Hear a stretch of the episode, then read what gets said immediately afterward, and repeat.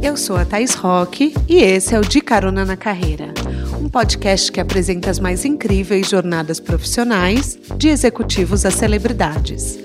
Juntos, nós vamos passear pelos caminhos percorridos por pessoas de sucesso e eu vou te mostrar que o impossível é só uma questão de ponto de vista. Vamos embora? Hoje a gente vai pegar carona com uma mulher que tem muitos talentos. Ela já foi cover da Beyoncé, manicure, maquiadora, vendedora de shopping, corretora de seguros. Ela tem trabalho até no sobrenome. Eu vou conversar com a Rita Carreira que eu sei que muitos de vocês conhecem pelas redes sociais e revistas. Ela foi eleita pelo próprio Instagram como uma das brasileiras mais influentes quando o tema é body positive. Ela teve na lista da Forbes Under 30 e foi a primeira modelo plus size a estrelar a capa digital e impressa da Vogue Brasil. Hoje ela já soma três capas na revista. Além de beleza, ela tem uma voz e atitude para mostrar que as suas ideias e convicções vão além da passarela. Com isso, chamou a atenção de marcas como Carolina Herrera, Giorgio Armani, Boticário, Riachuelo, entre outras. Aos 28 anos, ela está assumindo as rédeas da própria carreira e conta como está sendo esse processo, os planos para o futuro. Apertem os cintos que a estrada da Rita já começou.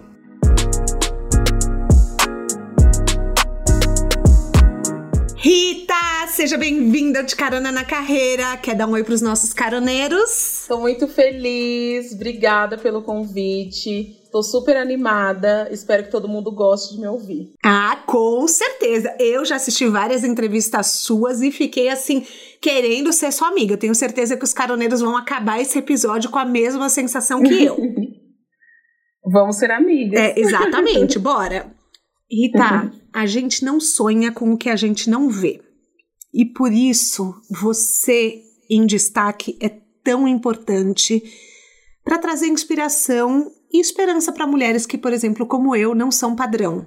Entendeu? Eu tô muito longe de usar uhum. uma calça número 40, é, eu tô muito longe de ser é, aquele padrão, isso já me trouxe muito sofrimento. Mas quando eu vejo uma pessoa que ganha um poder na mídia e, e que tem uma voz, um, assim, uma personalidade, além da beleza, né? Porque também só beleza não sustenta. Assim, que tem esse combo. Você tem noção do impacto e da importância do seu trabalho? Olha, é, eu fico até emocionada de, de ouvir você falar assim. É muito importante para mim, porque eu, eu sempre falo que assim, o meu trabalho é, ele não, eu não viso só o financeiro, não é só os meus próprios sonhos, né, que eu estou realizando. Eu sei que através dos meus sonhos eu consigo representar pessoas, inspirar pessoas é, e fazer também com que os sonhos dessas pessoas também sejam realizados. Porque querendo ou não, é, quando a gente fala sobre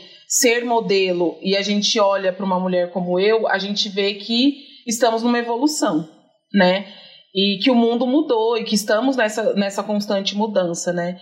E, e o que eu percebo é que as pessoas ficam muito felizes com as minhas conquistas, né? Eu sempre recebo várias mensagens, assim, quando eu encontro pessoas na rua e etc. As pessoas sempre falam: Nossa, eu fico muito feliz com suas conquistas, quando eu vejo você é, conseguindo realizar seu sonho. Então, isso para mim não tem preço, assim, essa, esse sonho compartilhado, sabe?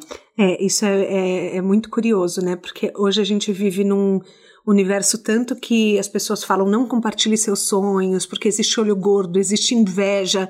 Então, quando você Sim. vê uma torcida batendo palma para você, você fala, caramba, Sim. né? É, é, é, é de, uhum. de, de arrepiar porque a Sim. gente não espera isso nos dias de hoje, sinceramente falando, né? Com um mercado tão uhum. competitivo.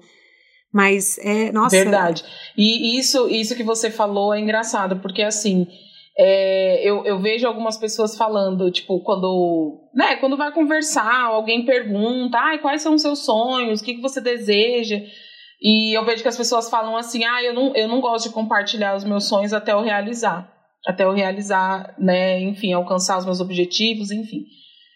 E eu, antigamente, eu era muito apegada nisso. Só que eu via que eu perdia tanta minha energia, é, que, assim, eu, eu, eu, colocava muita energia em cima disso. Tipo, ah, se eu contar pra fulana, não vai dar certo. Ah, se eu for em tal lugar e alguém estiver lá e me ver, vai colocar olho gordo em mim. Enfim, essas, essas crenças limitantes que a gente tem. E depois, claro, de muito autoconhecimento, que eu me exercito todo dia nisso, é, eu percebi que, e eu entendi, eu acredito muito nisso, que assim, o que for para ser meu, vai chegar até mim. Pode ser que atrase, pode ser que demore, pode ser, enfim, mas vai chegar. E, e assim serve para qualquer pessoa, né? Se você acredita naquilo e aquilo de fato vai ser seu, vai chegar até você. Então não adianta a gente ficar se apegando tanto é, ah, eu não vou contar porque isso aqui é, pode atrasar ou a pessoa pode, enfim, me atrapalhar. Eu acho que o sonho a gente de, depende muito mais da gente, da fé que a gente coloca em cima disso, do que se alguém vai poder atrapalhar ou não. Eu hoje acredito nisso, mas durante muito tempo da minha vida eu acreditava que pessoas poderiam me, me atrapalhar. É, mas é curioso porque eu tenho lido muito sobre a questão da visualização, de você acreditar no poder do universo. Eu tô fazendo Sim. aulas de tarô. Então, eu tô muito nessa Ai, vibe. Eu amo. A gente tem que ser muito amiga mesmo. Não, a gente tem que ser amiga. É, eu tô, nossa, assim, eu tô estudando, tô fazendo um curso e, e o tarô, ele fala muito das leis do universo, né? E é uma coisa uhum. que eu uhum. quis aprender esse ano e, e, eu comecei a ver que tem muito uma questão de física quântica de você usar a energia do universo para manifestar a seu favor. É uma Total. coisa que... Total. Que, que, assim, muita gente é, fala, mas pouca gente exercita. E aí eu vejo que quando eu converso com pessoas aqui no podcast, as pessoas que mais realizam sonhos são aquelas que, que pensam a seu próprio favor, que, que regem as coisas como se aquilo fosse delas mesmo, que aquilo fosse para ser delas, que aquilo Sim. fosse acontecer. E é muito poderoso uhum. isso, né? É muito. E assim, eu acredito que quando eu, eu sempre falo isso para as pessoas, né? Quando as pessoas vêm me perguntar, me pedem dicas, enfim, eu sempre falo assim: você precisa primeiro conhecer a sua história, né? Saber de onde você vem, o que, que você está fazendo aqui, conhecer toda a sua árvore genealógica, é, entender de fato qual é a sua missão. Né, na Terra, qual é o seu propósito, e a partir dali você conseguir é, traçar os seus sonhos, suas metas e seus objetivos. É, então, o que, que eu faço, né?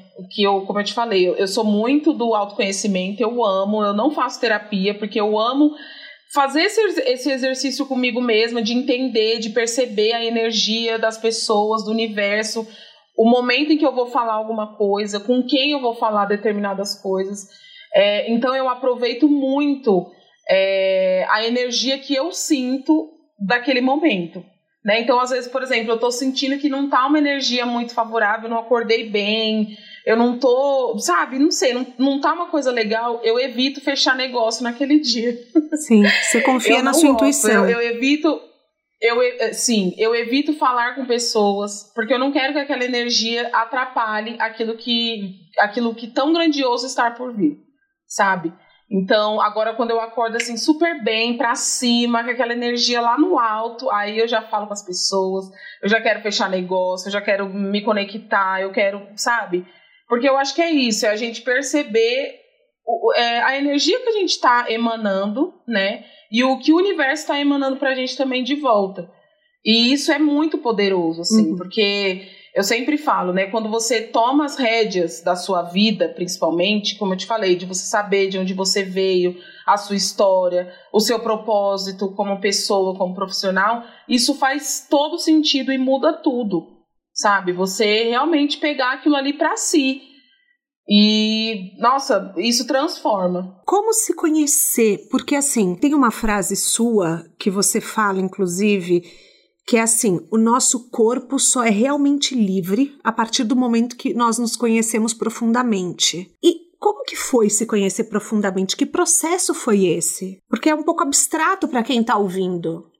Sim, todo mundo me faz essa pergunta, porque é algo que realmente é, é difícil explicar, mas todo mundo tem esse desejo de conseguir, né? Que é muito incrível, é muito poderoso, como eu te falei. E eu acho que o início de tudo isso, voltando, é você saber de onde você veio. Porque, assim, às vezes você pergunta alguma coisa para a pessoa sobre a vida dela e ela não sabe.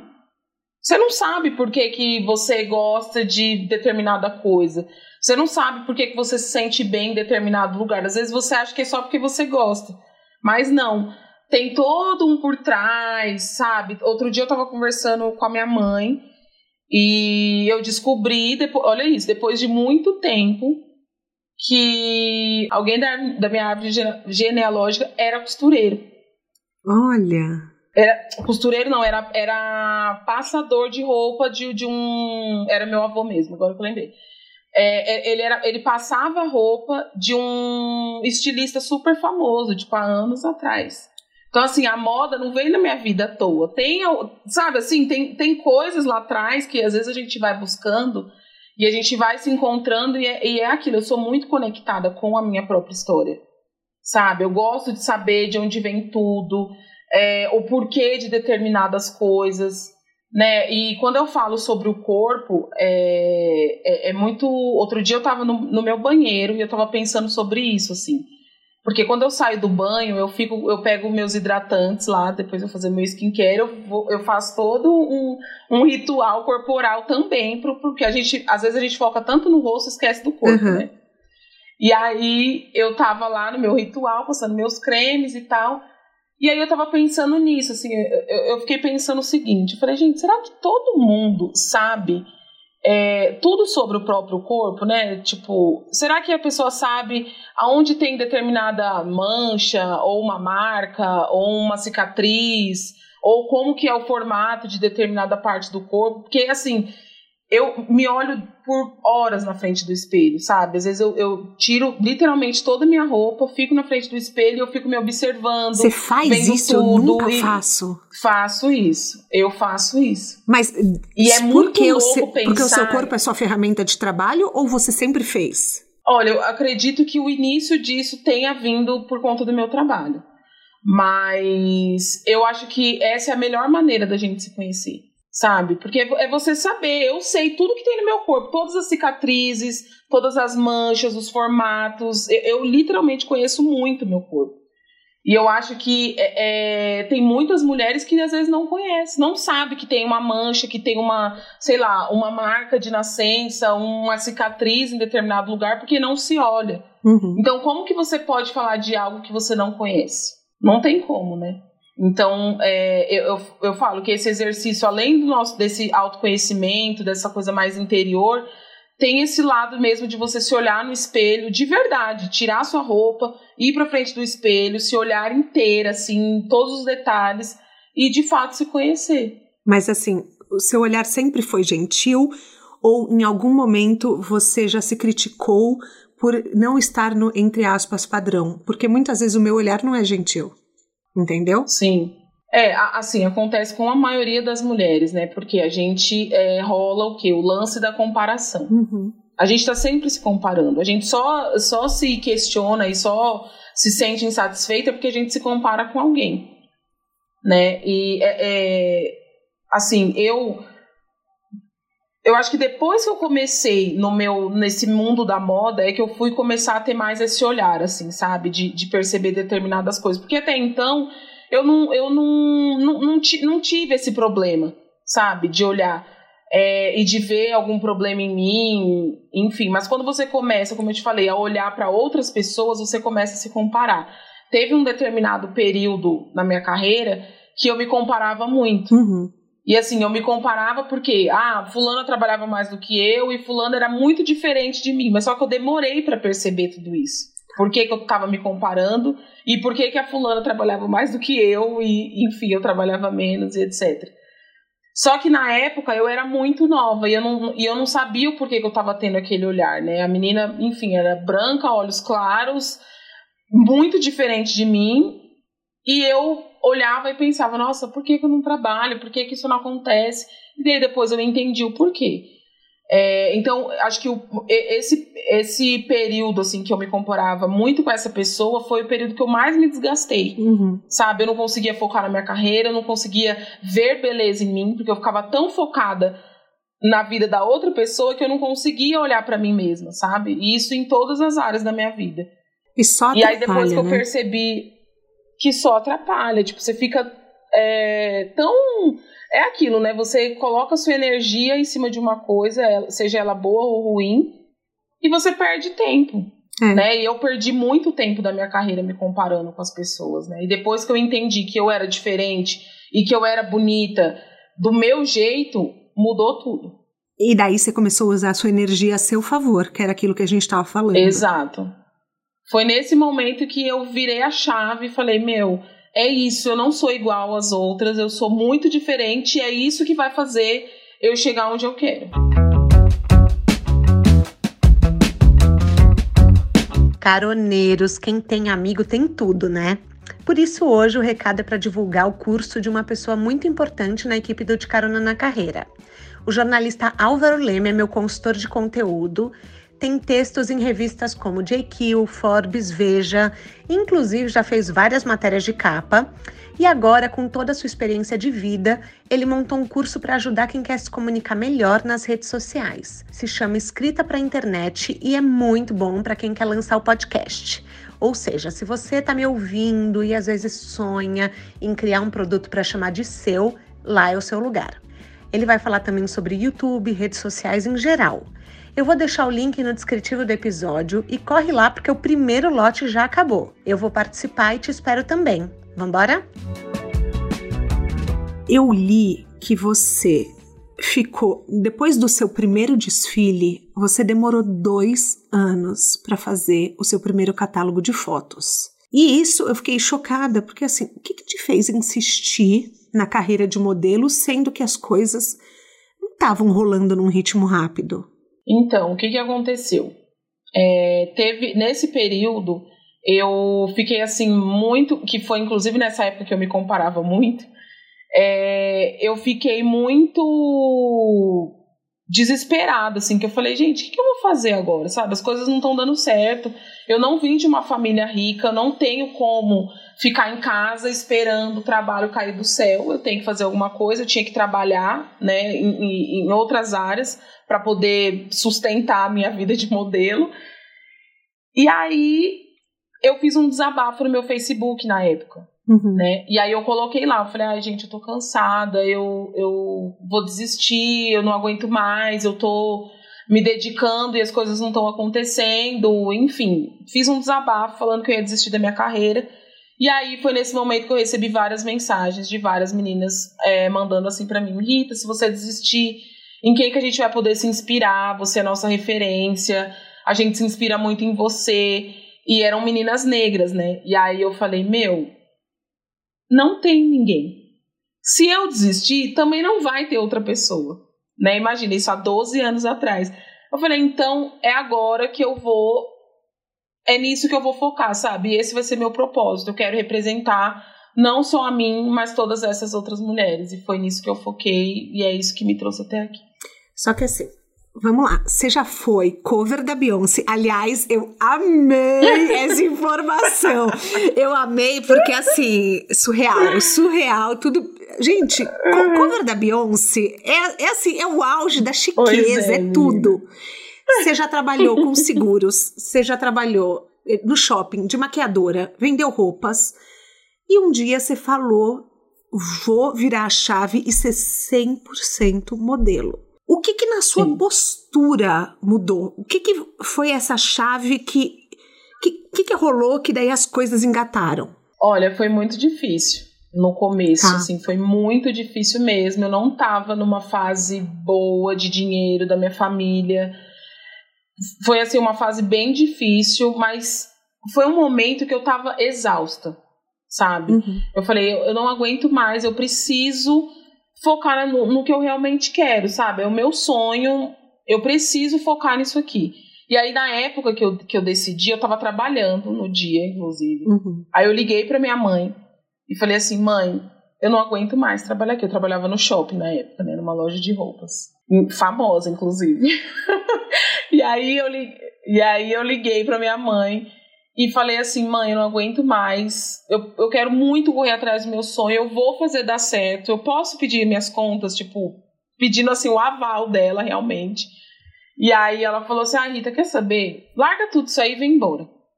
Eu falei, bom, se minha mãe falou, então eu vou embora. Mãe é mãe, né? Menina, voltei pra loja, subi lá no estoque, peguei minhas coisas, me troquei e desci. Quando eu cheguei no caixa, eu falei assim, ah, eu tô indo embora. Aí minha gerente, mas você tá indo embora para onde? Eu falei, eu tô... ela, não, ela falou assim, você tá passando mal? O que que aconteceu? Eu falei, não, eu quero ir embora, eu desisti, eu não quero mais trabalhar aqui, eu vou atrás do meu sonho. Depois eu volto para assinar minha carteira. Tchau, tô indo embora. Eu virei as costas, nunca mais voltei. Foi essa chave que eu virei. Só que daí você só tinha feito um catálogo de Foi. fotos.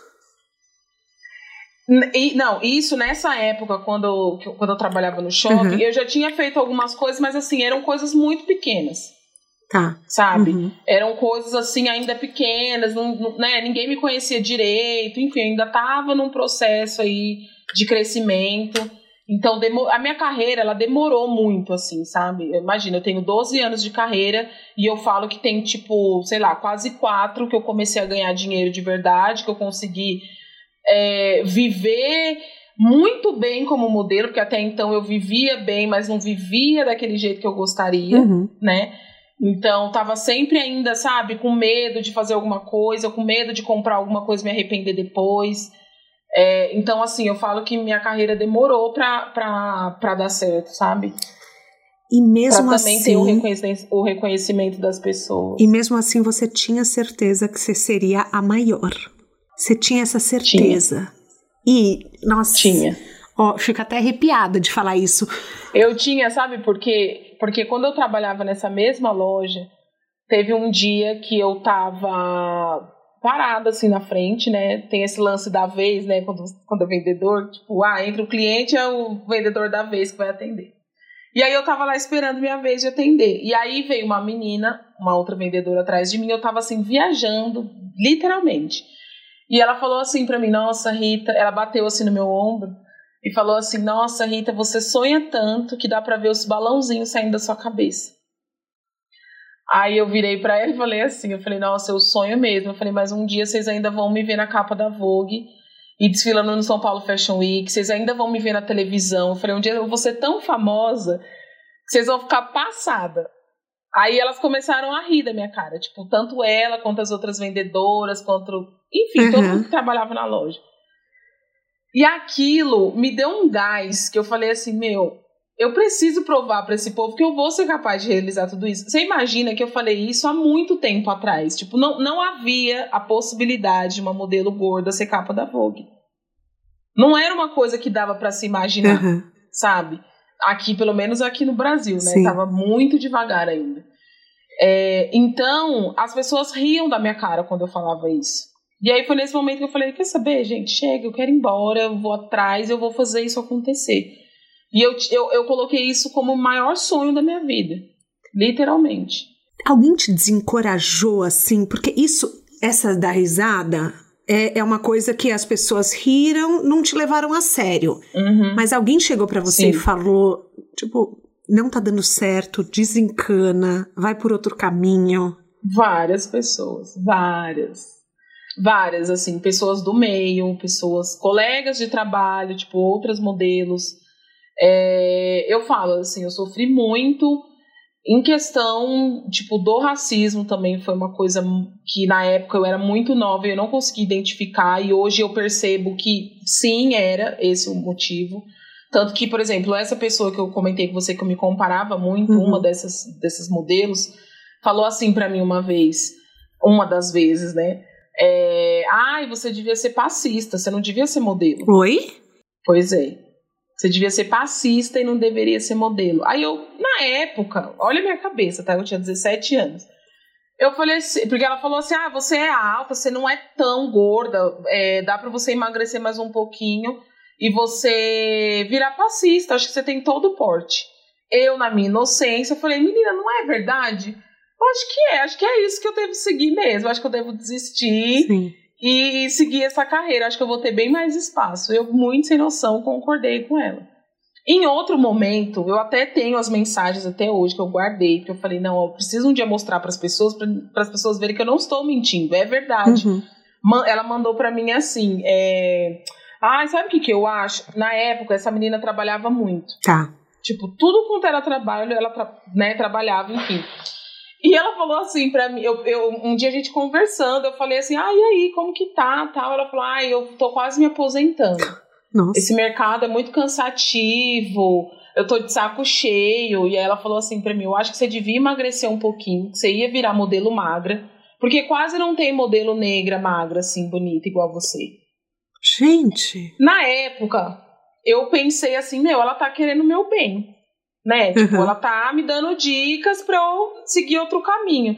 Só que hoje eu percebo que tudo que ela falava pra mim, não só ela, assim como várias outras pessoas, era como se quisesse me tirar do lugar que, é, que era pra ser meu. Sabe? As pessoas queriam fa- fazer com que eu desistisse do meu sonho e que eu fosse seguir outro rumo. Sim. Sabe? Não era uma coisa, ela não era minha amiga, ela não, que- não tava falando aquilo pra fazer meu bem, tipo, pra querer o meu bem. Ela tava falando aquilo porque no fundo ela sabia que eu tinha potencial pra ir muito longe E ela tava tentando E- boicotar.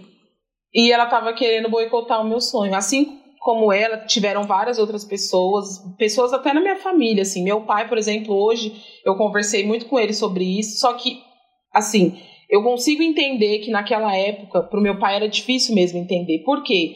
Imagina, anos atrás você falar que você queria ser modelo plus size, que você ia ser capa da Vogue, que você ia fazer acontecer. Era difícil acreditar que ia dar certo, porque quando você falava modelo, a pessoa imaginava uma modelo magra, Uhum. né? Não uma modelo gorda. Então, tinha essa, essa resistência, assim. Ele demorou muito para acreditar, ele fez muitas críticas na minha vida. Eu falo isso para ele até hoje, eu falo, pai, você me criticou muito, mas ao mesmo tempo eu agradeço, porque quando ele me criticava e quando ele pontuava as coisas que eu tava fazendo, eu queria mostrar que eu podia ir mais longe, que eu podia ir mais longe, que eu ia Isso te, mo- te- eu já percebi que te motiva, né? Quando as pessoas desacreditam de motiva. você, você fala, agora é que eu vou fazer. Ah, meu filho, eu falo agora que eu vou e ninguém vai me segurar. Ó, pra você ver, com meu pai, é muito bom falar isso, porque e acho que isso vai dar um gás aí pros nossos caro- caroneiros. Quando eu fiz o meu primeiro comercial de TV, Uhum. Eu liguei pro meu pai super feliz. Meu pai mora em Santa Catarina, né? E aí eu liguei pra ele e falei: pai, saiu o comercial, tal, você viu que demais. Olha o que. ele falou assim pra mim: Nossa, mas passou tão rápido, quase não deu pra te ver. Não acredito que ele falou isso. Aí eu, falou. Aí eu falei, ah, tá. Falei, ah, pior que é verdade, né? Nem me apareceu. Apareceu, eu falei uma palavra, mas apareceu o meu rosto. Mas eu falei, tá, enfim, passou. Aí, beleza, fiz o meu primeiro editorial de moda numa revista, que foi na Marie Claire. Lindo editorial. Mandei pra ele, pai, você viu o editorial na Marie Claire, não sei o quê, primeira vez que eles colocam modelo assim, assim, assado. Ah, mas você não foi capa? Acho que nem vale, né? Gente! Sim. Beleza, passou. Ai, não. Aí Ah. desfilei. ah, Não, aí escuta. Aí desfilei no São Paulo Fashion Week a primeira vez. Mandei pra ele, que era o meu sonho também, né? Tipo, assim, da vida lá no alto. Pai, desfilei no São Paulo Fashion Week, meu Deus, sou muito feliz, não sei o quê. Nossa, Rita, mas você entrou uma vez. Quase não deu pra ver você. Você andou rápido, não parou, não, não voltou de novo, não abriu nenhum desfile, tipo. Mas calma, ele você acha que ele falava isso pra te provocar? Ah, eu acho que tinha um pouco de provocação. Eu acho que tinha também um pouco do fato de realmente é, dele pensar nessa parte mais negativa. Mas eu acho que ele também sabia que aquilo ali, em algum momento, iria me, me dar um gás para ir atrás de mais. Porque pai sabe? conhece, né? Então talvez Pai conhece, ele já tenha exatamente. mapeado esse seu perfil que você que ele sabia que isso ia te instigar e ia botar uma gasolina É, ali. eu acho que no primeiro momento, eu acho que no primeiro momento é, foi verdade, tipo, ele achou pouco, mas eu acho que depois ele viu que eu comecei a ir atrás, tipo, sabe? Uhum. Fui indo atrás, fui indo atrás, ele viu que aquilo ali, a- a- aquele modelo de, de crítica tava dando certo, sabe? Sim. E aí eu falo que assim, hoje, no meu currículo, né, tipo, no meu portfólio, eu tenho é, muitas capas de revista, Vogue, eu tenho três, Eu então, assim, sei. eu consegui mostrar que eu poderia ser capa. É, tenho comerciais, né? Vários comerciais. Tenho um específico que fala sobre a minha carreira, que é esse último que eu fiz agora. Da, da... Posso falar mais? Claro, óbvio, pode falar o que você bem? quiser. Ah, tá. É, da 3CM que fala, né? Não foi sorte. O tema do, do, do- da campanha não foi sorte e fala. É, sobre as nossas carreiras, aparece meu nome, enfim, maravilhoso. E, e fui recordista no São Paulo Fashion Week. Então, assim, eu bati, eu fechei com todas as chaves, tudo que ele falava, sabe? Uhum. Então eu mostrei não só para ele, mas para mim também que eu, pra que você, eu claro. fui capaz de conseguir tudo isso, sabe? Então para mim é um gosto de vitória assim que eu carrego todos os dias. Tem muita gente que diz que o mercado de modelo acabou com a chegada das influenciadoras. Eu não acho que isso seja uhum. verdade. Mas, por exemplo, hoje em dia é muito mais raro a gente ver uma modelo de muito sucesso como você é do que antigamente, que a gente tinha, tipo, Naomi, Cindy, que a gente tinha um monte de, uhum. de nomes, né? O que, que você acha sobre isso? Então, as pessoas até perguntam assim para mim: Nossa, Rita, é, como que você consegue lidar e permear pelos dois mercados muito bem? Uhum. É, porque ao mesmo tempo que eu sou uma ótima modelo, eu sou uma ótima influenciadora também. Mas por quê? Porque eu consegui unir as duas coisas. Eu falo, eu não sou uma influenciadora apenas. Eu, eu, eu gosto de, me, de, de falar que eu sou uma modelo influente. Uhum. Porque eu falo, eu sou uma modelo que fala, que coloca as minhas opiniões, sabe? Que, que não tenho medo, que vou lá e, e vendo meu peixe. E, enfim, eu me jogo literalmente na minha carreira. É, e é muito difícil você ver esse comportamento das modelos hoje em dia e até de algum tempo atrás. Assim, você não via é, as modelos se posicionando, as modelos falando sobre si próprias, né? Então é difícil você ver esse tipo de comportamento. E assim, eu falo, se a pessoa, se a pessoa, se a marca, enfim, ela vai me contratar é, como uma influenciadora, por exemplo, para anunciar um produto, para vender aquela ideia, eu vou fazer isso muito bem. Uhum. Eu vou me entregar 150% naquilo ali. Sim. Mas se a pessoa, ou a marca, ou a revista e etc., for me contratar como modelo para estampar uma capa, para fazer um editorial, para fazer uma campanha e etc., eu também vou me entregar 150%.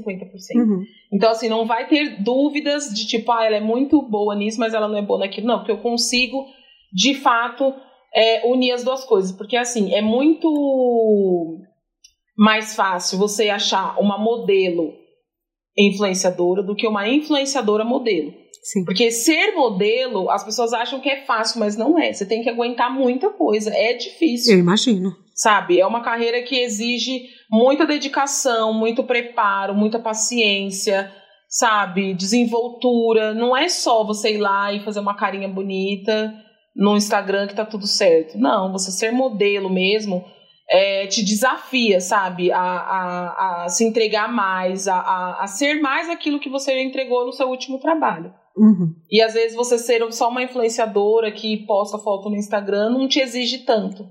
Mas eu. Sabe? Eu, eu... E te dá mais. E te dá mais status, por exemplo. Sim, mas eu vejo muito assim que, que as pessoas amam o seu jeito. Assim, além da sua beleza, óbvio, mas eu, eu sinto que muito assim a sua personalidade decreta tudo e é o maior diferencial. Você sente isso também? Sinto. Eu sinto, eu sinto também. porque eu sinto e sei porque as pessoas me falam isso, né? Uhum. É, eu acho que o que também faz eu, eu alcançar as minhas coisas e inspirar essas pessoas também, eu acho que é o fato de eu ser uma mulher real, sabe? De você olhar e falar, meu, ela é uma mulher real. Uhum e ela, enfim, olha os lugares que ela está alcançando, sabe? Porque esse lance da representatividade, de você conseguir se enxergar nas coisas, nos lugares, nos, ambientes, realmente te aproxima das pessoas, sabe? E, e, também dos seus sonhos, daquilo que você quer realizar. Porque, por exemplo, quando você vê é, uma pessoa muito diferente de você, muito bem sucedida, você imagina que você não vai é, conseguir ser daquele jeito. Porque primeiro você olha para a pessoa e fala, primeiro que eu não vou conseguir ser assim. Uhum. E segundo, que para eu ser bem sucedido, eu preciso ser de, de determinada maneira. Quando você vê uma mulher como eu e como outras pessoas que também são bem sucedidas nas carreiras delas, é, você vê que isso é, é, que isso se torna um pouco mais fácil, uhum. é mais alcançável. Assim, você fala, nossa, meu, se a Rita conseguiu, eu acho que eu também consigo, se eu me dedicar, se eu ir atrás, se eu, né, enfim. E eu acho que é isso, assim, você, você, esse lance da representatividade traz essa aproximação, sabe? Eu, essa comparação positiva. Positiva, sim. É, eu conversei com a Bielo Pereira aqui no podcast. Você conhece a Bielo? Não sei se você conhece. Maravilhosa. Maravilhosa. Sim, minha amiga, eu amo. E ela me falou que ela faz muita palestra em empresa. E ela falou que as pessoas estão preparadas para falar sobre raça e dar palco à inclusão. Uhum mas que as pessoas ainda uhum. não estão preparadas para falar sobre peso. E a necessidade de normalizar a contratação de uma pessoa gorda. Ela falou que assim, Sim. que as empresas ainda veem muito como tabu, porque muitas vezes a gordura é vista como falta de cuidado, falta de saúde. E eu vi uma reportagem sua, inclusive aqui no, eh, você já falou também, que a questão racial no mundo da moda ainda fala um pouco mais alto. Você acha que é diferente o corporativo da moda nesse ponto? Ah, eu acredito que sim, porque assim, as pessoas da moda, elas estão mais atentas, né, em, em, em, nessas, nessas pautas, né? Então, eu acho que a moda, ela está sendo mais inclusiva nesse sentido. Quando você vai para o corporativo, é um ambiente muito diferente, é um, é um ambiente muito padronizado. Uhum né, onde a maioria das pessoas que comandam é, grandes empresas, na maioria são homens, são brancos, são magros, e aí depois você vem para as mulheres brancas, magras, e aí depois vem os homens negros, magros, e aí, por último vem a mulher, uhum. lá embaixo ainda vem a mulher negra e ainda mais gorda, né? É, é, é muita coisa, é muita gente para você conseguir alcançar lá no alto. Então eu acho que é, você alcançar o meio corporativo realmente é, é, ainda mais difícil, assim, porque não, não, eu, eu acho que não são pessoas que estão é, tão ligadas a esse movimento, uhum. da importância dessa, dessa inclusão de pessoas diversas, sabe? De ter uma pluralidade mesmo nos funcionários e de saber que isso é importante, sabe? Que a gente precisa literalmente se enxergar em todos os lugares, né? Ver que é possível você ser é, um funcionário de determinada empresa, sendo muito bem pago, sendo de determinado jeito. Uhum. Então, acho que ainda é um mercado que precisa evoluir nesse sentido. Mas quando eu penso, por exemplo, no mercado plus size, eu penso num mercado uhum. desconstruído. Eu tô errada? Sim. Porque eu vi uma entrevista sua falando que o, que o mercado plus size ainda é, precisa evoluir muito. E precisa mesmo. Uhum. Precisa porque o que, que acontece? Hoje, no, no mercado plus size, existe um padrão onde não deveria, né? Eu vejo que. Porque assim, o que, que acontece? As pessoas, as mulheres principalmente, elas ainda acabam comprando uma ilusão. E que ilusão é essa? É, por exemplo, a, a, marca fez uma campanha com duas modelos. Uma tamanho 44, por exemplo, e uma tamanho 54. São corpos muito diferentes um dos outros, uhum. né? Vamos supor que essa modelo é 46, não 44. É, e essa modelo não tem barriga, por exemplo. Ela tem mais curvas, tem mais quadril, mais busto, mais bunda, enfim. E a modelo 54, ela já tem é, mais busto, mas ela tem barriga, ela tem mais quadril, ela tem mais perna, ela tem mais braço, enfim. A consumidora, na maioria das vezes, ela acaba comprando aquela ilusão que, por mais que ela vista o tamanho 54, ela quer ver na modelo que seja mais magra do que ele. Uhum. Então, é, colocou-se um padrão dentro do próprio mercado plus size por conta disso. Porque eu percebo né, que as consumidoras ainda têm uma resistência em comprar roupas em modelos que são maiores, né? Eu, eu falo isso porque eu já conversei com donos de marcas que me pontuaram isso. Falaram, ah, quando eu usei modelos que eram maiores, não vendeu tanto quando vendem, como vendem é, quando a modelo é mais magra, quando a modelo é menor, não mais magra, né? Mas tem um manequim uhum. menor. E é muito curioso isso, porque se a gente está é falando tanto mesmo. sobre aceitação, sobre, sobre você é, sobre você conseguir consumir as roupas que você quer, sobre a representatividade, aí quando você olha por esse outro lado não tem. Não tem esse acolhimento, não tem essa identificação, enfim. É, e que eu acho que é muito complicado, assim, quando a gente fala do mercado plus size, a gente acredita que seja um mercado muito mais diverso, que seja um mercado onde a gente consegue ver pessoas né, diferentes, enfim, a gente até consegue, mas você não consegue ver, por exemplo, eu que estou trabalhando sempre com, com grandes marcas, com grandes produtores, eu não consigo ver modelos ou até influenciadoras que são gordas maiores nesse mesmo espaço que eu. Uhum. Né? Então, por exemplo, eu é, sei dos meus, não dos meus privilégios, né? mas eu sei dos acessos que eu tenho por ser como eu sou. Por exemplo, eu sou uma mulher negra gorda. Mas eu sou uma negra de pele mais clara, então eu sei que isso me dá acesso a coisas que mulheres negras de pele mais retinta não têm acesso. Eu sei que por eu ser uma modelo gorda, eu ainda sou uma gorda menor, que consegue ainda se vestir com, em determinadas marcas, uhum. que tem acesso a determinados lugares que modelos maiores do que eu não têm. E eu sempre falo isso, tanto nas minhas entrevistas, quanto no, no, quando eu estou trabalhando direto com as marcas, eu falo, gente, vocês precisam colocar modelos maiores. Né? Porque eu, eu sinto que ainda tem uma resistência, sabe? Cê, mas Por esse fala. lado. E eu acho que precisa. Eu falo. É, porque cê, mas você sabe que assim, é, é, muita coisa. Quando eu tava no meu pós-parto, eu tava usando manequim 48, 50, e eu tinha muita dificuldade de encontrar roupas é, chiques, vamos falar assim. É, e, e eu, eu sentia, eu olhava, eu procurava em influenciadoras e eu falava, cara, o mercado da moda plus size ainda precisa evoluir muito, porque muitas vezes eles. É, eu, eu, sentia, pelo menos nessa época, que eu, eu, não, que eu não tinha roupas que fossem iguais, entre aspas, é, do mercado não plus size, não sei como que se chama o outro mercado, que fossem uhum. fashionistas você, assim, como porta-voz, você sente essa dificuldade também? Então, o que que, como eu te falei, né? É, eu, por ter. Hoje eu visto manequim 48. Uhum. Então, por exemplo, eu consigo, às vezes, me vestir em lojas que não são especializadas é, no, no, plus size, uhum. né? Que não são marcas plus size. Mas eu gostaria de conseguir me vestir é, como eu realmente desejo.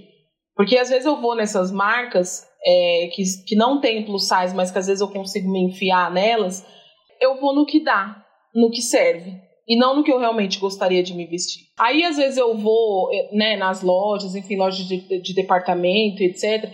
Eu vou nas lojas e falo, gente, eu não queria vestir isso aqui. Eu não queria, eu queria vestir, eu, eu queria que meu estilo fosse outro, eu queria vestir outras peças, sabe?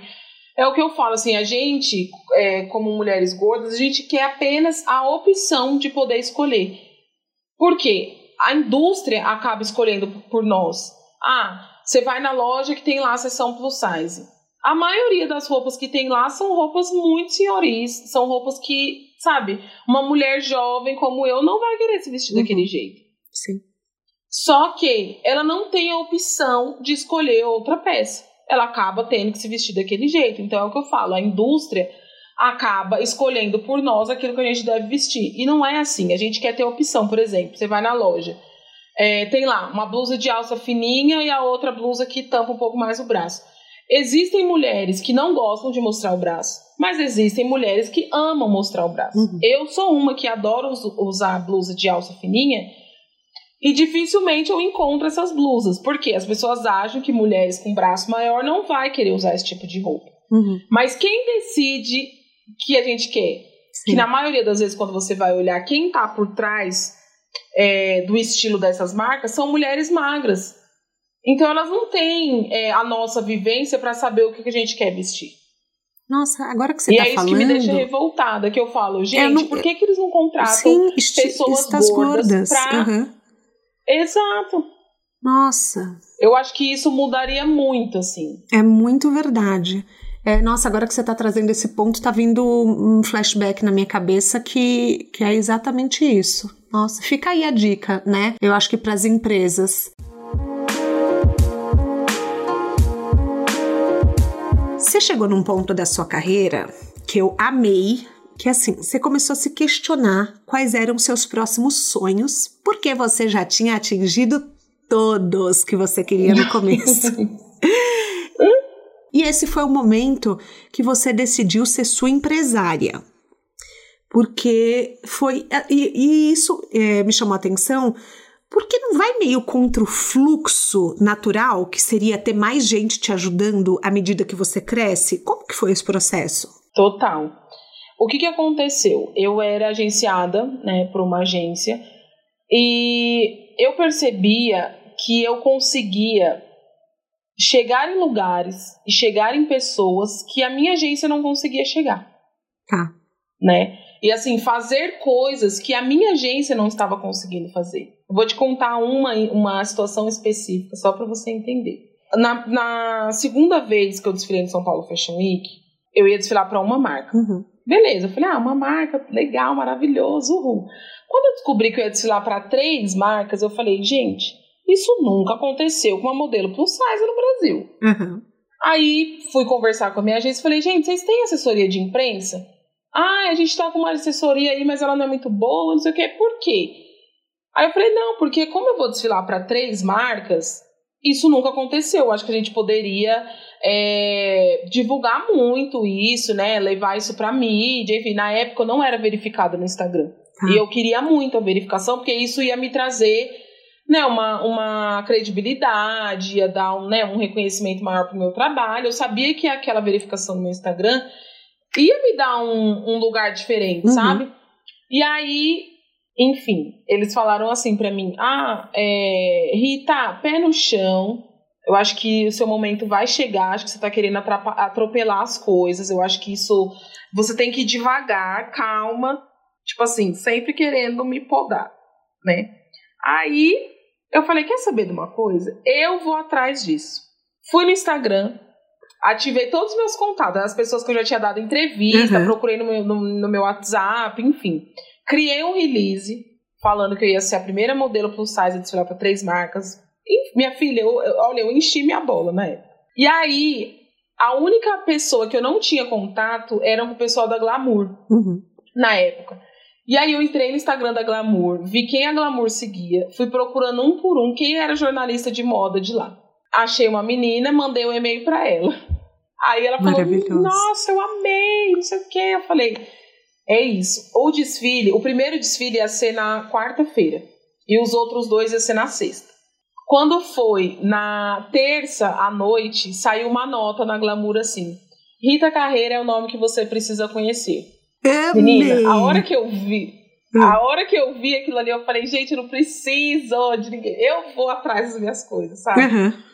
E aí saiu em vários lugares. Tipo, aí todo mundo começou a me ligar. Aí quando foi na sexta, na, minto, na, na, durante né, a, a, quarta, durante o dia, na quinta, na sexta, saíram várias entrevistas, tipo, muitas, Vogue, Marie Claire, UOL, Universa. Menina, todos os veículos que você imaginar saíram minhas entrevistas falando desse desfile. E aí, quando foi na sexta, na, na hora do último desfile, que foi pro Isaac Silva até, tava uma energia maravilhosa no backstage. Eu falei, ah, deixa eu olhar meu celular aqui para ver se, né, se foi a verificação agora.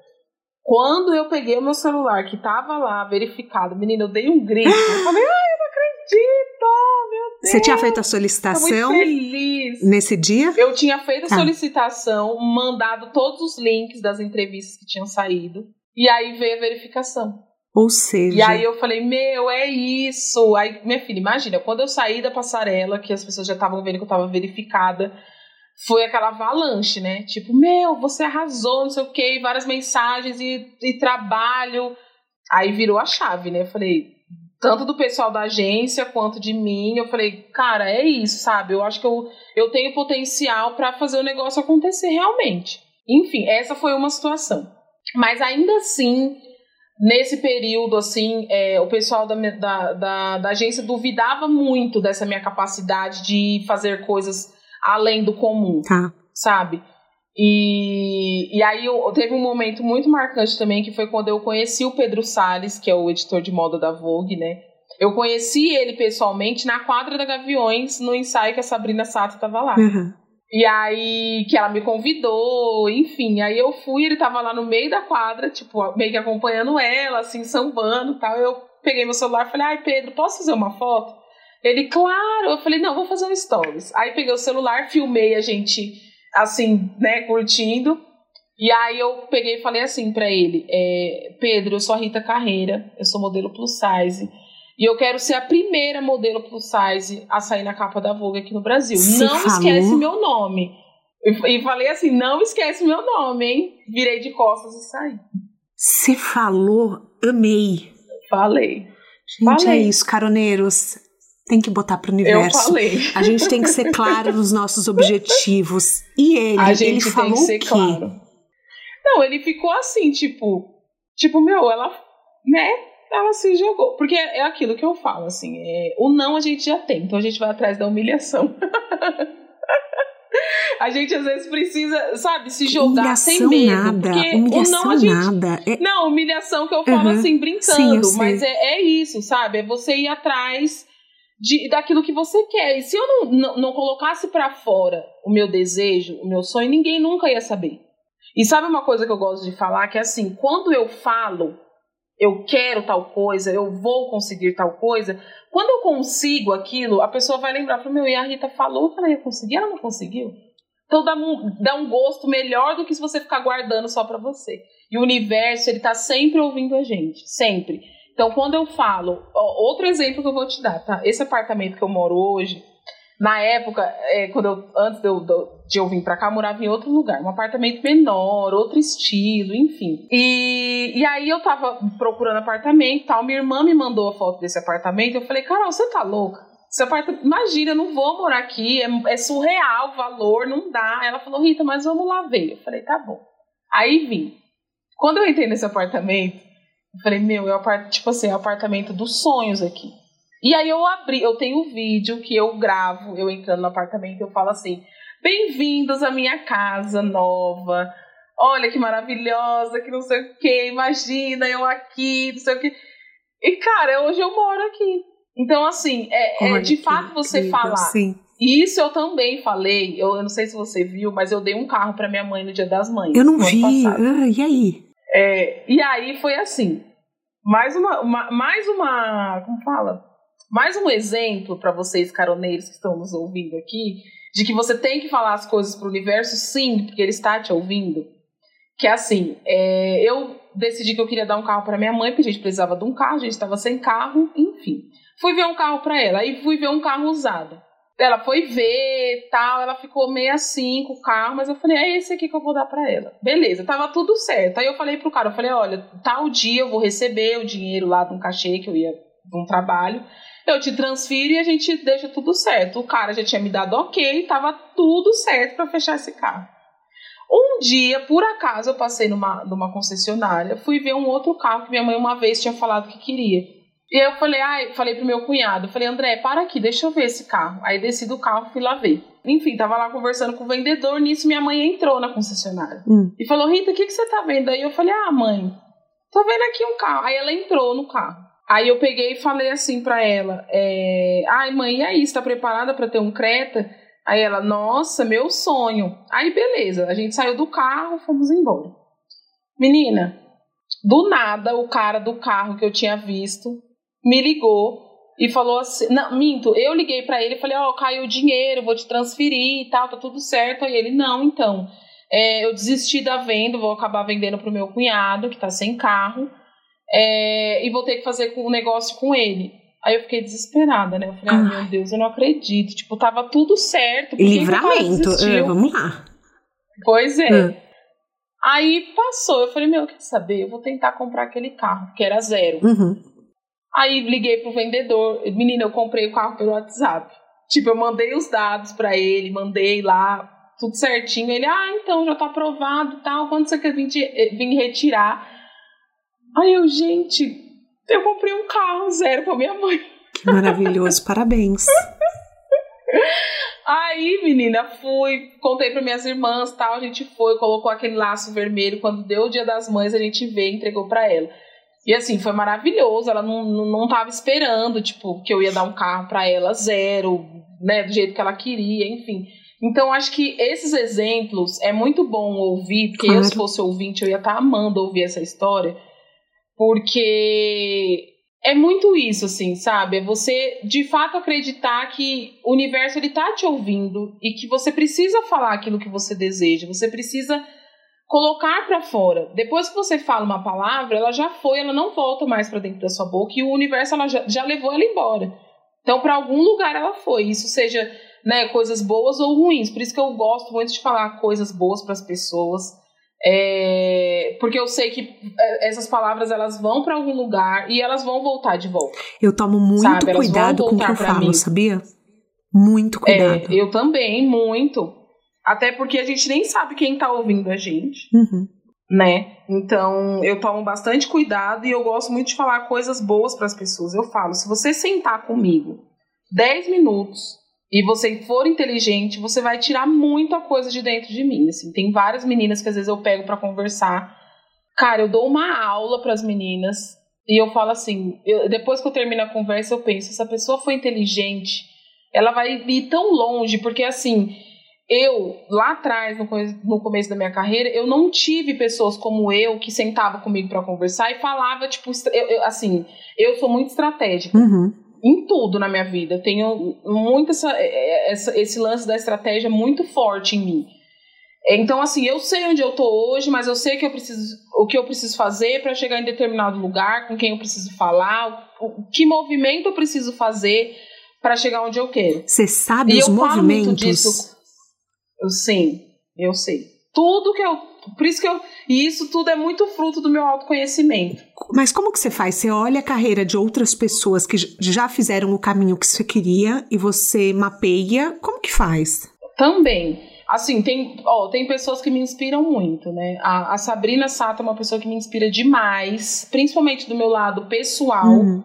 A maneira com que ela lida com a família, a maneira com que ela lida com as pessoas, o quanto, o quanto que as pessoas falam bem dela então isso me inspira porque eu falo, eu quero ser cada vez melhor, eu quero que as pessoas falem bem sobre mim, eu quero, sabe, eu quero ter essa mesma referência de, de, de ser essa pessoa agradável, que as pessoas querem estar perto, que, enfim, é bem vista por todo mundo, etc. Além, claro, da carreira dela que eu acho maravilhosa, né, as pessoas que trabalham com ela, como ela faz as coisas acontecer. Uhum. É, a Anitta também é uma pessoa que me inspira muito. Nossa, Anitta maravilhosa. Principalmente nessa questão de estratégia. As duas, né, maravilhosas. De, de, é, sim. Sim, de coisas que precisam ser feitas para chegar em determinados lugares. A gente vê o exemplo da Anitta, assim, que é, cara, é maravilhoso a maneira com que ela lida com a carreira dela, né? Uhum. O jeito que ela fala, eu preciso fazer isso para chegar em tal lugar. Então, isso também me inspira muito e eu sou muito assim. Sim. Eu sei que eu preciso fazer determinadas coisas para chegar em determinadas pessoas, porque é, é aquelas pessoas que vão me levar em determinados lugares que eu desejo muito chegar. Você, e, e, você mapeia isso, você compartilha isso com alguém? Como que funciona? Você pede ajuda? Você fala, por exemplo, você tem Não. alguém que você fale, olha, eu preciso dar esse próximo passo assim. Porque, por exemplo, a Anitta, é, ela queria ser sucesso, eu imagino, nos Estados Unidos. Mas ela não começou cantando Sim. em inglês. Ela foi e começou cantando Sim. em espanhol. Então ela, ela fortaleceu uhum. o nome dela no mercado latino para daí ela ser uma Sim. nova J-Lo. Né? Ela acabou uhum. conquistando Estados Unidos, mas ela teve esse olhar de. Porque assim, muitas. Algumas cantoras brasileiras tentaram ir direto para os Estados Unidos e não deu certo. Então a Anitta fez um caminho muito inteligente. Quando você está mapeando o seu caminho, é, como, como que você, você vai, como que você cria suas oportunidades? Então, é, eu observo muito, uhum. Né? E eu aprendo muito com as pessoas. E quando as pessoas me perguntam, ah, você estuda o quê? Você faz o quê? Eu falo, eu estudo pessoas. Né? Olha. E eu acho que isso é muito, é muito forte e significativo você estudar pessoas, porque não é fácil é, é, é, uma, é uma tarefa e é um exercício bem difícil, porque você pode pegar coisas muito boas ou pegar coisas muito ruins de cada pessoa, uhum. né? Então, eu, eu observo demais, assim, eu tento aprender o máximo possível de todo mundo que passa pela minha vida, porque eu, eu acredito que as pessoas não passam pela nossa vida se elas não tiverem um propósito, né, uma coisa ali especial para te trazer. Então, é, eu, eu, eu, estudo muito as pessoas que estão em volta de mim, as pessoas com quem eu me, de onde eu, né, de onde eu tiro inspiração, pessoas que têm carreiras brilhantes. Eu estudo muito elas, o comportamento delas e como elas fizeram para chegar né, nos lugares onde elas desejavam chegar. É, e eu, esse tipo de, de estratégia, eu não compartilho com ninguém. Isso é uma coisa que está dentro da minha cabeça que eu só vou fazendo acontecer. Então, por exemplo, é, agora eu sou a minha própria empresária, porém eu decidi unir forças com uma agência que é muito bem vista lá fora, que é a Way hoje aqui no Brasil. É uma das maiores agências aqui no Brasil de modelos, se não está sendo a maior no momento. E ela é muito bem vista lá fora. Né? Tem muitos modelos que são representados por diversas agências pelo mundo afora, que são da Way. Então, o que, que eu percebi? Eu precisava de alguém, pra, eu precisava de uma agência de pessoas que fossem para frente como eu. Então, por exemplo, hoje o Dando, que é o, o dono da Way, ele é muito para frente, ele se conecta com muita gente, ele é muito bem visto, ele é querido, as pessoas gostam dele, as pessoas é, respeitam o trabalho dele.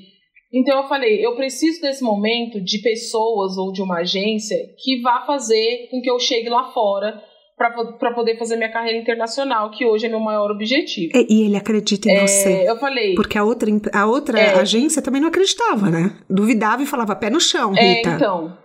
É, exato. Demoraram muito para acreditar. Uhum. E, e aí, o que que acontecia? O que que aconteceu? Eu olhei e pensei, eu, eu e, e, é aquilo, né? Porque eu tinha falado que eu seria minha própria empresária, que eu seguiria sozinha e que eu uhum. Estava muito bem. E de fato eu estava. Eu fechei vários trabalhos sozinha. É, a última capa da Vogue eu também fiz sozinha. Tipo, não foi ninguém que foi atrás, foi pessoas que vieram atrás de mim, enfim. Então eu estava conseguindo fazer as minhas coisas. Fechei contratos, etc. Tudo maravilhoso. Mas eu acho que a gente precisa ter um dos pilares que eu tenho na minha vida, que eu acho que todo mundo precisa ter, é a humildade.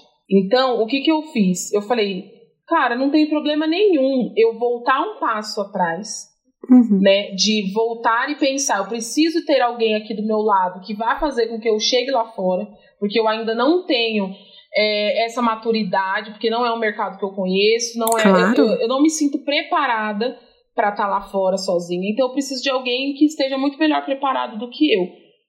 E foi aí que eu falei, eu preciso dar um passo para trás e tá tudo bem você ser humilde em voltar atrás e para poder do, dar dois passos para frente. E foi o que eu fiz. Eu decidi unir forças com uma agência que é respeitada, que tem todo um respaldo e que vai fazer com que eu consiga alcançar o mercado internacional. O importante dos planos é a gente estar tá sempre redesenhando a rota, né? Eu acho isso. Exato. Você olhar e você falar: não, pera só um pouquinho. A minha visão estava boa até eu ter conhecimento dessa agência, dessa pessoa e, e ver Exato. que essa é a melhor estratégia para mim. Porque às vezes a gente. Não, e você.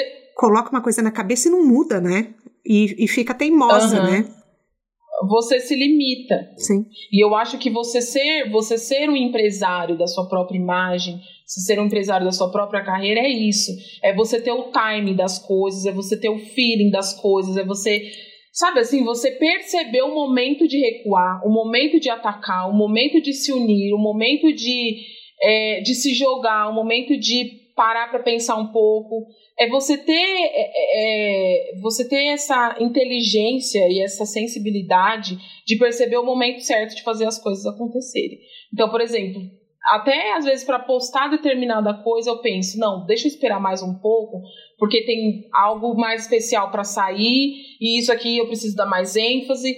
É, ah, eu preciso falar com, com tal pessoa, eu preciso estar em evento X para poder que tal pessoa me conheça, eu preciso fazer X trabalho para poder é, alcançar um outro lugar dentro daquela mesma marca, mas para poder propor outros projetos. Então, assim, a minha cabeça ela vai funcionando nesse lugar, assim, uhum. assim, sabe? Tipo, é, é isso aqui agora, mas daqui a pouco tem isso aqui, daqui a pouco eu vou chegar lá e eu vou falar com determinada pessoa, e assim eu vou indo. Então, acho que você ser empresário é você de fato empreender e você parar para pensar o que, o que precisa ser feito e o momento em que precisa ser feito, né?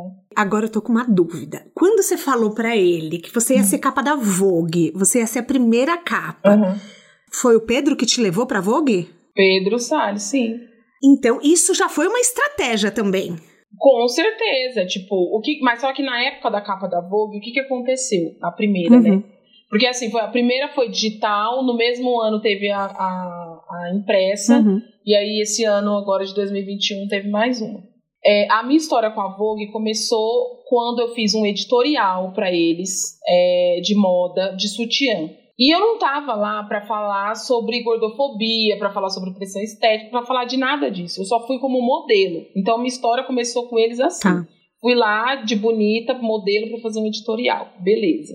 Quando veio a pandemia, a Vogue é, lançou uma capa com a Gisele Bündchen uhum. é, de calça jeans e uma regatinha branca escrito Novo Normal.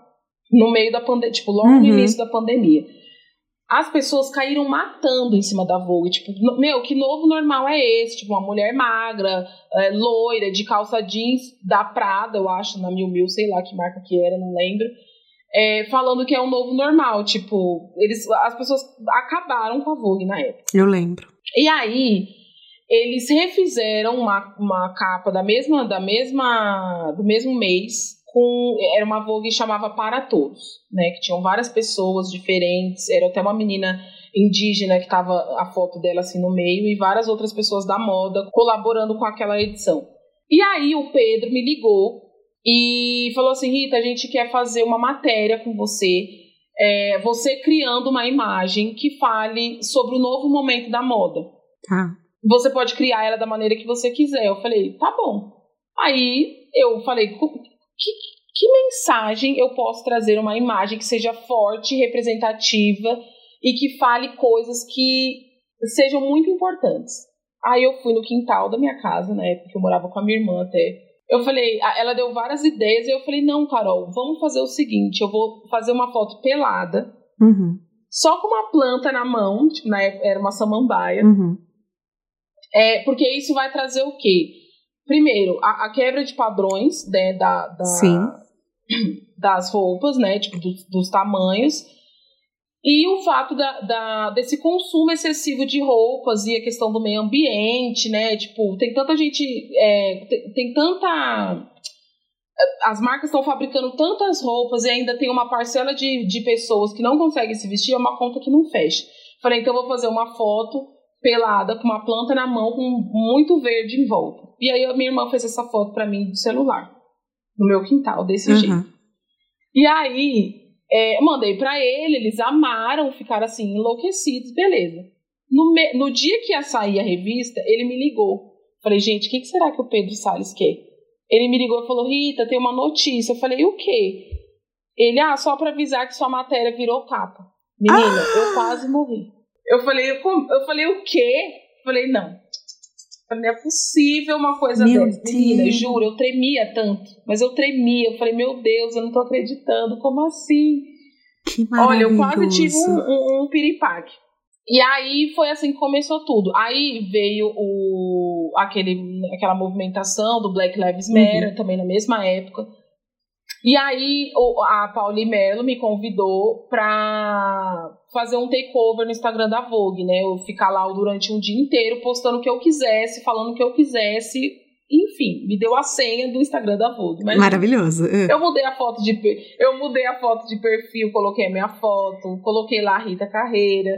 Fiz live, postei várias imagens incríveis, mulheres com estrias, mulheres gordas, falando sobre racismo, gordofobia, pressão estética tudo que você pensar que, tipo, nunca havia sido falado naquele lugar, eu falei. E aí, teve uma. Teve um. Um, um aumento, assim, de muitos por cento no engajamento, sabe, do Instagram deles. E aí, tanto que a Pauline me ligou falou assim: Rita, eu não sei o que postar amanhã. Eu não sei o que, que eu vou fazer sem você aqui amanhã. Aí eu falei, ah, eu posto aí todo dia. Aí ela falou, ah, então é isso, você vai ser colunista da Vogue. Olha. Só que o que aconteceu? Eu não conseguia dar conta, tipo, de ir lá, porque assim, eu não sou jornalista, Sim. né?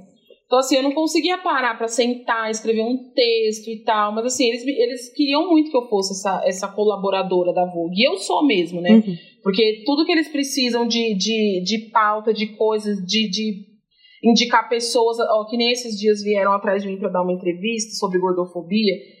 E aí eu falei assim, eu falei, gente, é... eu posso dar espaço para outras pessoas? Olha que legal. É, tipo, acho que eu acho que esse lugar, outras pessoas merecem ser, ser ouvidas, porque eu, eu tô sempre falando, né? Enfim, eu acho que pessoas maiores do que eu, que de fato sofrem gordofobia, precisam ser ouvidas. Aí eu indiquei várias pessoas. Nossa, que legal. E aí elas amaram a ideia, né? uhum. né? Porque eu acho que é, é difícil quando você é, dá espaço para outras pessoas, né? Na verdade, as pessoas não estão acostumadas Não estão isso. acostumadas mesmo. É, e aí eu falei, cara, eu acho que é isso, assim, é você dar também espaço para outras pessoas falarem. Porque a maioria das vezes as pessoas vêm só atrás de você. Dificilmente você indica outras, né? Enfim. É, é, é, a, é aquela visão de escassez ou de abundância, né? Você tem uma visão Exato. de abundância, de mundo, de que, assim, sempre tem espaço para todo mundo. Tem gente que tem visão de escassez. Exato. Exato. Por exemplo, aquela invejosa, aquela bem, né? Aquela invejosa que eu já peguei é. birra, que você me contou no começo, uhum. ela tinha uma visão de escassez. Exato. Né? Então, e são, acho que são esses comportamentos, são essas, eh, sabe, são essas coisas que me faz realizar os meus sonhos. Não é, não é o que eu conquisto financeiramente, não é o que eu conquisto de status, de estar com pessoas, não. Eu acho que o que me faz chegar nesses lugares são, são esses tipos de atitudes, sabe? De dar espaço para outro, de dar lugar, de poder ajudar, enfim. E aí é, eu né, falei para eles, enfim, aí ficou esse lance que eu ia ser a, a uma colaboradora deles, enfim, seguiu por isso. E aí, eu, nessa época, eu fiz vários takeovers para várias pessoas, hum. tipo Bruno Gagliasso, Isabelle Fontana, é, enfim, pessoas que tinham milhões de seguidores. E aí eu comecei a fazer esses takeovers. Então, minha, minha história na Vogue começou nisso. Aí, quando eu fui capa da Vogue digital, eu falei, meu, eu acho que eu não vou, não vou ser capa da Vogue impressa, porque eu já fui digital. Eu acho que eles não vão me querer de novo. Mal sabia você, né? Mal, uh. mal sabia eu que, tipo, meses depois eles iam me convidar para fazer a, a capa impressa. E aí, né, minha filha, foi o surto coletivo que, cara, eu falo, a, a Vogue mudou minha vida assim da água pro vinho, foi o divisor de águas, foi o que nossa, eles mudaram muito, assim, minha vida. Tanto que agora, em dezembro, quando a gente. Em, em novembro, né, que foi o dia que a gente fotografou pra Vogue de dezembro, eu falei pro Pedro, eu falei, Pedro, é, você não tem noção do quanto que você mudou minha vida. Ele falou, ai, Ri, você é maravilhoso. Eu falei, mas é sério, você não tem noção do quanto você mudou minha vida. Mas nem todo mundo é, reconhece isso, eu, tá, Rita? É, é, é muito fácil você eu, chegar lá e falar, eu venci. Só que olhar para o lado e falar obrigada por quem estava segurando sua mão é, é raro. Exato. Sim. Não, e assim, eu sou muito grata, muito, muito, muito mesmo, assim, eu agradeço todas as pessoas que passaram pela minha vida, pela minha carreira, que me ajudaram de alguma forma, porque eu sei que sozinha eu não conseguiria. Minha irmã, por exemplo, minha irmã mais velha, Carol, ela é a pessoa que mais acreditou em mim né? Quando minha mãe duvidava, quando meu pai duvidava, ela tava lá. Não, Rita, vai dar certo, vamos lá, vai dar certo, vamos, vamos, vamos. E assim, é, tiveram muitas pessoas que, como eu falei lá no início, uhum. tentaram me atrapalhar, tentaram fazer com que eu desistisse, mas também teve as pessoas que, que, que me fizeram acreditar, Sim. sabe? Que me ajudaram, que me deram apoio. Uma rede de apoio, que, né? Que, é, que acreditaram quando eu não era ninguém, uhum. sabe? As marcas que acreditaram lá atrás, quando, não, quando eu não era nada, e que falavam, meu, você vai chegar muito longe. E que hoje, sabe, me vem, chega, me, me vem realizando as coisas que eu faço hoje. Então, eu sou muito grata a tudo, assim. Quando eu penso que não, eu tô agradecendo. Ai, meu Deus, obrigada pela comida que eu tô comendo hoje. Ai, me, obrigada pela minha saúde, obrigada pela minha casa, pela minha família, pelo meu trabalho, porque eu acho que é isso que faz a gente chegar é, sabe, onde a gente tanto deseja, é a gratidão, é a humildade, é, é, a resiliência. Isso são coisas que minha mãe me ensinou muito, que meu pai também fala do jeito dele, mas ele fala. Então, é a base, né? É a base de tudo. Acho que para você ser um bom profissional, você precisa ser um bom ser humano. Então, Nossa, queria, queria é gravar essa frase e que todo mundo ouvisse, porque é exatamente isso que você falou.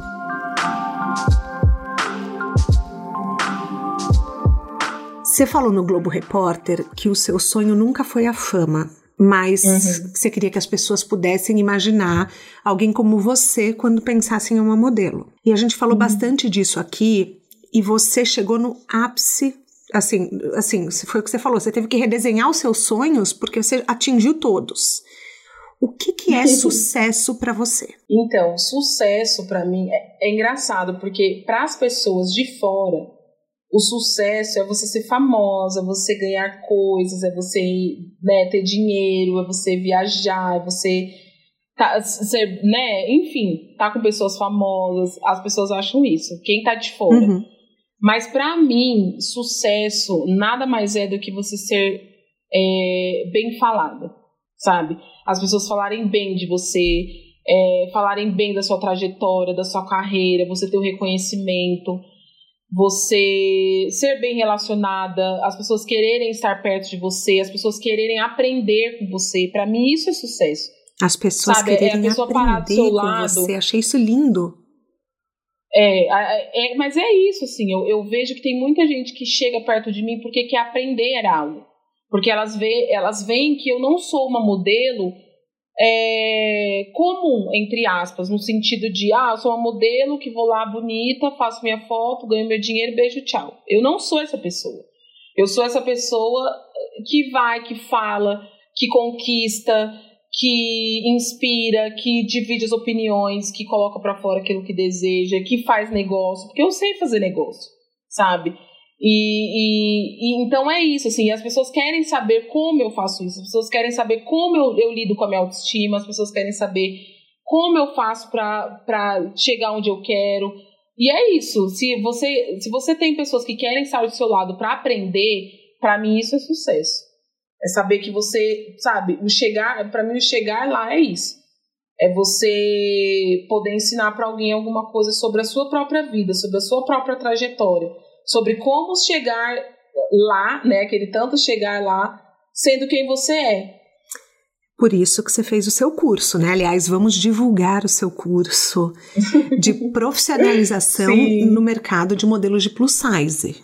É você e sua irmã, né? Sim. Sou eu e minha irmã, sim. Inclusive, a gente está muito animada para fazer esse ano. espero que a gente consiga, né? Por conta da pandemia, a gente ficou sem poder fazer, porque o mais legal do workshop é o presencial, é o toque, é o contato com as pessoas que, às vezes, né, são seguidoras que acham que nós somos é, inalcançáveis. E quando elas vêm, elas estão ali lidando com a gente, aprendendo, enfim. O workshop é maravilhoso, assim, é uma imersão de muito autoconhecimento, autoestima, desenvolvimento. É, é, é, assim, juro, eu queria que todas as pessoas pudessem participar, porque. Mas mesmo quem é não quer ser modelo? Mesmo quem não quer ser modelo, assim, é, é, os relatos que a gente mais recebe, tipo, os depoimentos das meninas, é sempre assim, cara, o workshop mudou minha vida. Que legal. Mudou minha vida, mas não mudou porque eu quis ser modelo, só porque eu quero ser modelo. Uhum. Não vai meninas que assim são advogadas, médicas, trabalham com áreas muito diferentes da moda, mas elas vão porque elas querem ter amigas gordas, querem dividir as mesmas vivências, elas querem aprender coisas novas, né? Ter um relacionamento é, com pessoas que são diferentes do que que são diferentes delas. É, é assim, é, juro, é transformador o workshop. Eu espero muito que a gente consiga fazer esse ano.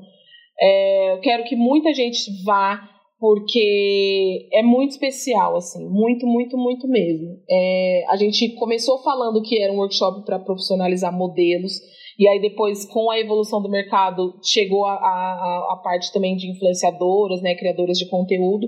Mas hoje é um workshop que a gente fala sobre tudo, sobre vida, sobre transformação, sobre desenvolvimento, sobre autoconhecimento, sobre você ter poder sobre você mesmo. Gente, eu vou. Você, é Se fizer, eu vou. Sim, já, tipo assim, é já, tô, já tô vendida aqui, já tô comprada. É. é maravilhoso, porque assim, eu acho que todo mundo precisa ter autoestima para tudo, uhum. né? É, então, a gente, no workshop a gente fala muito disso. É maravilhoso, assim. Eu não quero ficar falando muito, porque eu quero que todas as pessoas que estejam nos ouvindo façam sua inscrição e vá. Assim que eu tiver as, a, a, as informações, eu vou compartilhar com você. Tá. Pra você compartilhar também com seus caroneiros. Combinado. Pra gente, é, pra muita gente participar, porque é demais. É maravilhoso. Vamos falar suas redes sociais, aproveitando? Vamos. Ah, o meu arroba? Aonde você tá? Você tá no, você tá no LinkedIn, você tá no Twitter, você tá no Facebook, você tá no Instagram. Aonde que você tá? Onde a gente te encontra? Principalmente no Instagram. Tá. O Instagram é minha ferramenta principal, assim, arroba Rita Carreira. É, eu tenho um canal no YouTube, mas é, lá eu só tô. Eu comecei a compartilhar os meus bastidores, né? Backstage, enfim. Inclusive tem um vídeo lá maravilhoso do, do último São Paulo Fashion Week que eu mostrei todos os detalhes do backstage. Foi lindo. Inclusive, depois, se você não assistiu, assista. Não assisti, tá vou demais, assistir. emocionante. É lindo, assim, de assistir. Eu, eu, assim, eu, eu tenho desejo de estar mais ativa em outras redes sociais, mas o, o principal para mim é o Instagram. Tá. É onde as pessoas podem me encontrar melhor e, e, a gente trocar, enfim, maravilhoso. Vou colocar os links todos no descritivo do podcast, gente. E o meu é Thais Rock, como vocês sabem.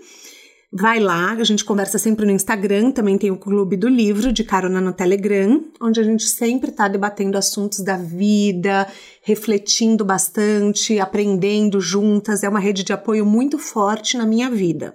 Rita, a gente tem um quadro aqui que chama Pneu Furado, que é assim. Toda estrada tem seu pneu furado, mas tem alguns que ensinam mais do que outros. E tem erro uhum. na nossa vida que a gente comete que vale mais do que um MBA, uma pós-graduação. Que erro que você considera na sua vida que foi um grande aprendizado e que hoje você é grata por ele ter acontecido? O erro que eu cometi foi ter me comparado durante muito tempo, né? Como eu falei lá no começo, eu acho que eu perdi muito tempo me comparando com outras pessoas e perdendo a minha energia naquilo. Mas me fez também perceber que eu, sem saber, eu estava estudando aquelas pessoas. Mesmo que me comparando, eu estava estudando elas, como elas eram, como elas se comportavam, enfim. E eu acho que isso que me fez ter esse comportamento de hoje em dia, como eu falei, né, de estudar todo mundo que está perto de mim. Então, hoje, ao invés de me comparar, eu estudo essas pessoas. Então, eu não me comparo mais, eu não olho no, no sentido de me comparar e ver defeito em mim. Eu olho para aquela pessoa e falo, eu posso aprender tal coisa. Eu posso fazer, tirar o melhor dela nesse sentido. Então, acho que esse foi um erro que transformou numa coisa boa no final. Gostei. Na sua mala de viagem, não precisa ser sobre carreira, tá? Um livro Uhum. Um filme, um documentário, um TED Talk que mudaram sua vida de alguma forma e que você gostaria de indicar? Olha, teve um vídeo que mudou a minha vida. É um vídeo da Nathalie Neri com a Ana Paula Changoni é, no YouTube. Eu não lembro o, o não tema tem problema, do vídeo. eu procuro. Deixa eu tentar Não, lembrar. eu procuro, eu coloco depois aqui. É um vídeo assim maravilhoso que assim de verdade mudou minha chave, virou minha chave, mudou meu pensamento, fez eu enxergar muitas coisas, principalmente eu como uma mulher negra que foi é, o tema do vídeo falava sobre é, negros em ascensão. Uhum. E esse vídeo transformou assim minha vida de verdade, porque é, é, é muito disso. No vídeo, elas falam assim: ah, é, as pessoas falavam para elas, né? Ah, mas para você tá bom. Ah, mas pra que, que você quer mais? Tipo, 10 mil seguidores para você tá ótimo. Ah, mas por que, que você quer um cachê maior do que isso? Isso aqui tá ótimo para você. Uhum. Quando eu assisti esse vídeo, eu, é, eu percebi que aquilo eu, eu, eu, vivia muito aquilo. As pessoas falavam muito aquilo ali para mim. Ah, mas por que, que você quer mais? Isso aqui já tá ótimo. Sim. Não, isso aqui não precisa. Então elas estavam sempre querendo me tirar dali. E esse vídeo me mostrou que aquilo ali era um problema social, sabe? As pessoas é, tinham a dificuldade. Hoje eu vejo que a gente está numa evolução ainda. Ah, lógico, tem muito a melhorar mas eu vejo lá atrás tinha muito isso. Uma, uma pessoa negra em ascensão incomodava muito e ainda incomoda. Então esse vídeo é, me virou a chave literalmente de pensar, cara, eu posso sim ser bem sucedida, eu não tenho que me limitar é, ao pensamento das pessoas, eu tenho que colocar os meus limites, ou eu não preciso ter limite nenhum, eu, eu, eu né, eu, eu tenho só que ir atrás do que eu realmente quero e assim, foi transformador. Então assistam esse vídeo, é maravilhoso. Vou, e, vou colocar o enfim, link no foi descritivo. ele que mudou, assim. É, foi ele que mudou, assim, completamente, sem dúvidas, todos os meus pensamentos. A gente chega ao fim da nossa carona. E assim, eu sempre gosto ah, de. Com... Eu amei. Eu amei, eu amei, de verdade. E eu sempre gosto de compartilhar um aprendizado é, que eu tive e hoje foram tantos. É, eu acho que a questão primeiro começou com a questão da gente se observar, da gente conhecer o nosso corpo, da gente conhecer quem a gente é, é dominar a nossa imagem. A Ashley Graham, não sei se você conhece, ela fala, Sim, ela fala muito sobre isso também, que ela sempre teve domínio do corpo dela. E me lembrou é. muito ela quando você falou isso.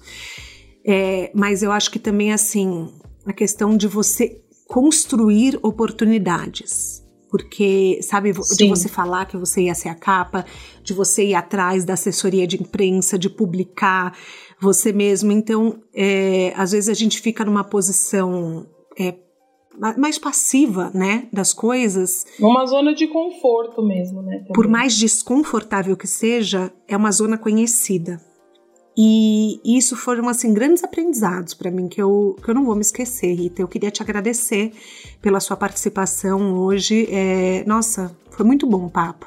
Ai, muito obrigada, Thaís. Eu fiquei muito feliz, de verdade. É, eu amo poder compartilhar com as pessoas os meus próprios aprendizados, é, as minhas é, vivências, né? O que eu aprendi durante todo esse período que não foi fácil, não foi nada fácil, não foi sorte.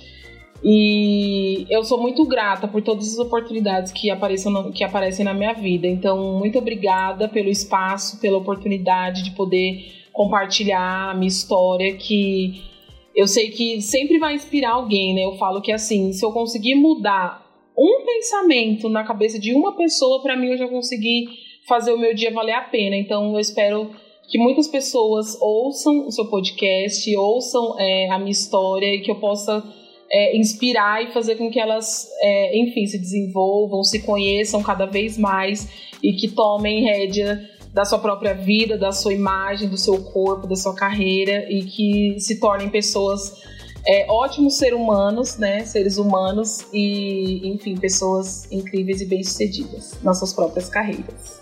Muito obrigada. O De Carona na Carreira tem a consultoria do Álvaro Leme, a supervisão do José Newton Fonseca, a sonoplastia edição do Felipe Dantas e a identidade visual do João Maganin. Todas as dicas que a gente abordou até aqui estão na plataforma no descritivo do podcast. Bora lá no Instagram falar mais sobre o episódio de hoje? A gente volta na próxima semana com mais um De Carona na Carreira. Um beijo grande.